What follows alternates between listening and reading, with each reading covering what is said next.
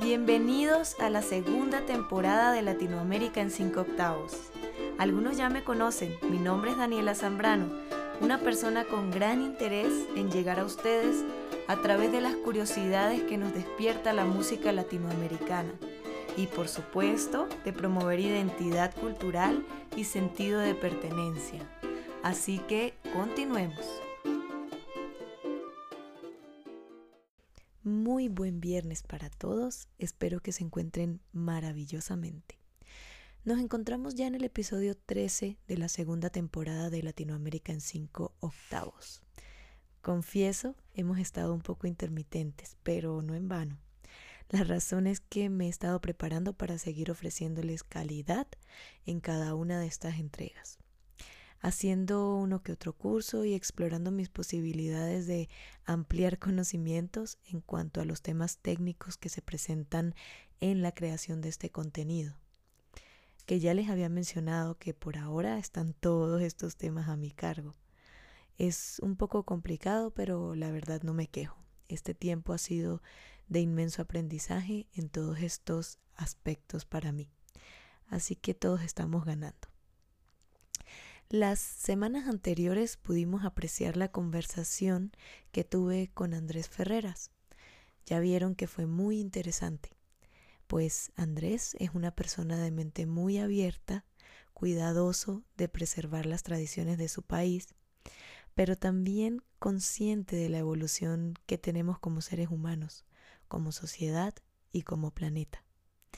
Es por eso que en nuestra conversación salió mucho a relucir el tema de la tradición, pero vista desde una perspectiva evolutiva, lo que nos hace por supuesto caer en cuenta en que nunca es necesario asumir posturas radicales con el fin de darle valor a algo que está impreso en nuestro ADN, porque eso sería como nadar contra la corriente. Ahora, si por el contrario fluimos con la evolución, teniendo siempre en cuenta de dónde venimos, nuestras tradiciones se van a arraigar más en nuestro ecosistema cultural. Y bueno, a lo que vinimos. Quiero hablarles de dos géneros famosísimos en Puerto Rico, que mencionamos tanto en el episodio número 10, en el que iniciamos la exploración a Puerto Rico, como hablando con Andrés Ferreras pero no profundizamos. Y créanme que vale muchísimo la pena conocerlos, explorarlos y gozar un poquito con ellos. Les hablo nada más y nada menos que de la bomba y la plena. Comencemos hablando un poco de la bomba, un género que se puede llamar mestizo, porque contiene influencia de los tres continentes involucrados en la colonización tiene elementos nativos provenientes de los taínos, como el uso de la maraca y los cuá, que son dos palitos utilizados para tocar los tambores a los costados. Elementos africanos que tienen que ver con toda la parte percutiva y el contexto recreacional en el que se desenvuelve el género.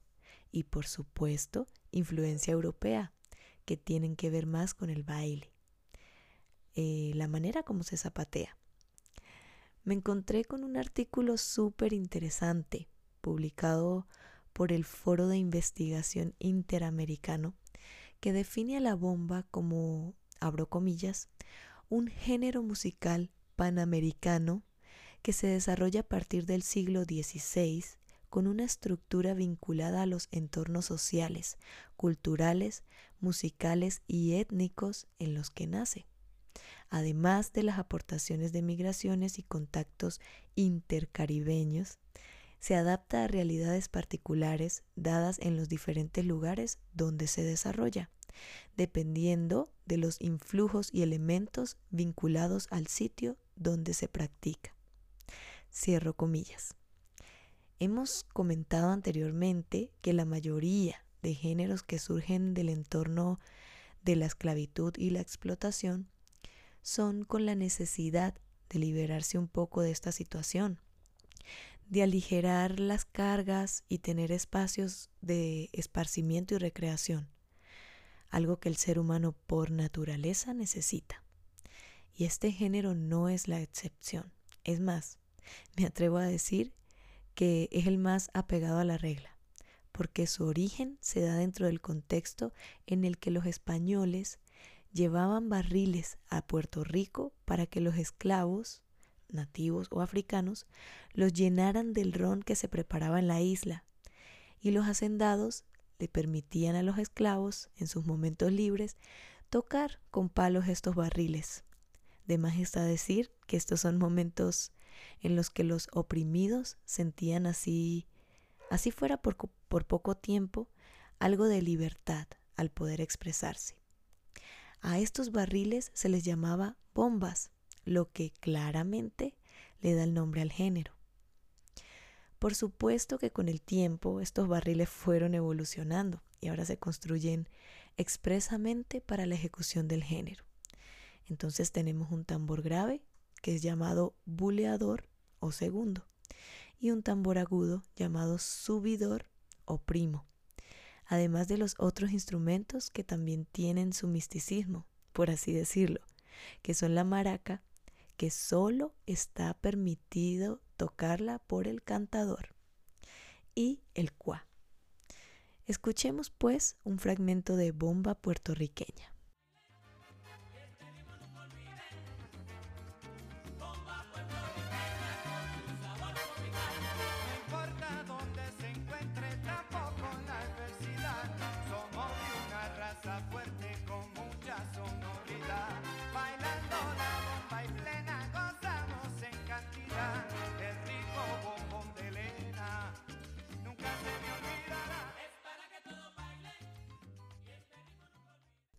Ahora hablemos un poco de la plena.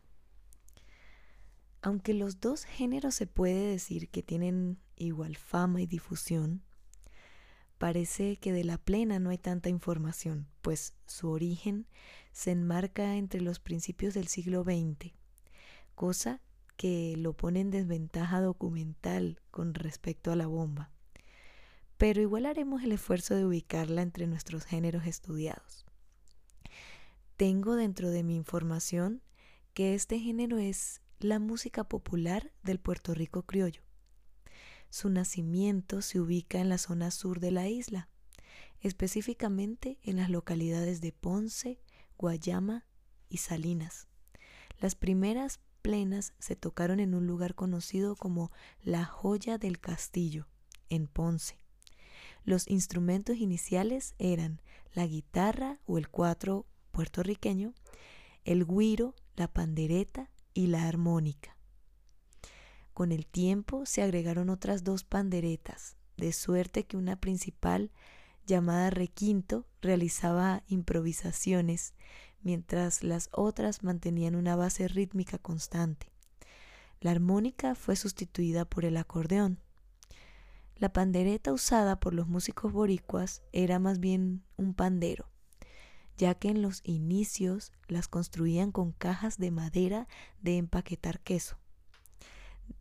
Estas cajas eran de forma redonda, a las que les montaban cuero, preferentemente de chiva o chivo, que era estirado con fuego.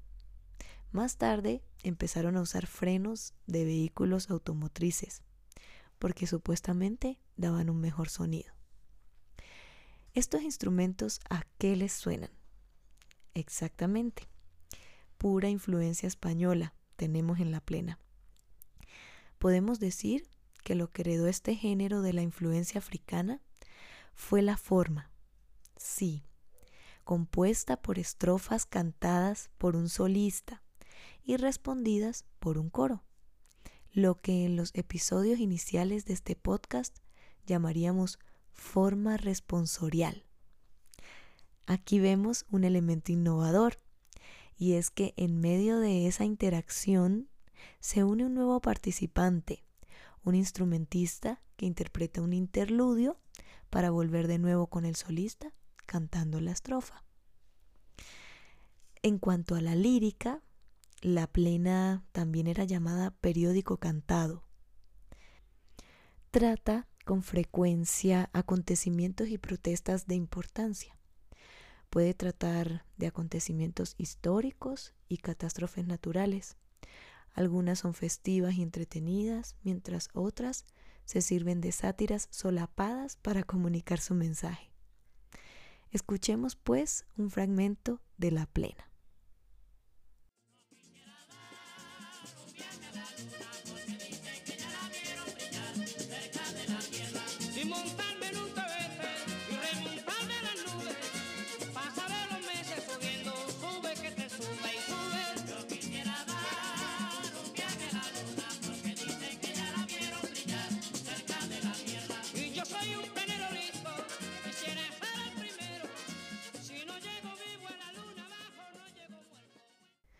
Cabe destacar que mm, las grabaciones o los fragmentos que escuchamos ahorita tienen incluso otros instrumentos que no mencioné al principio. Esto es por lo que les hablaba de la evolución de la tradición. Eh, se van incorporando nuevos instrumentos a los géneros que les van dando un poco más de, de atractivo, de innovación. ¿Ok? Eh, pero pues también me gusta eh, decirles desde el principio los instrumentos como quien dice originales de cada género para que los tengan en cuenta. Y bueno, hablando de instrumentos, eh, este episodio está llegando a su final, pero quiero que sepan que en un próximo episodio vamos a hablar del cuatro puertorriqueño.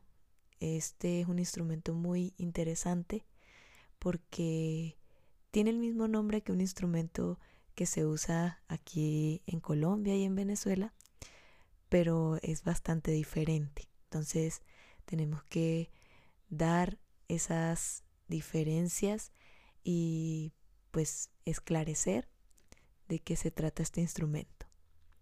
Con esto los dejo, no sin antes agradecer por estar ahí escuchando el contenido que les comparto con mucho cariño, por supuesto, con el objetivo de sembrar en ustedes la semillita de la valoración de nuestras raíces, el sentido de pertenencia y sobre todo la unión entre todos. Recuerden que los límites no los denotan las fronteras, ni el pasaporte del que somos acreedores. Los límites están en nuestra mente y en nuestro corazón. Por último, los dejo con una frase del gran Héctor Lavoe. Si viéramos bien al mundo y a, y a nuestros pueblos hermanos, no existiera lo rotundo, ni existiera la creencia. Cada cabeza es un mundo. Muchas gracias y nos escuchamos el próximo viernes. Muchísimas gracias por escuchar Recuerden compartir este contenido a todo el que le pueda interesar. También suscribirse a mi canal de YouTube que se llama Daniela Zambrano.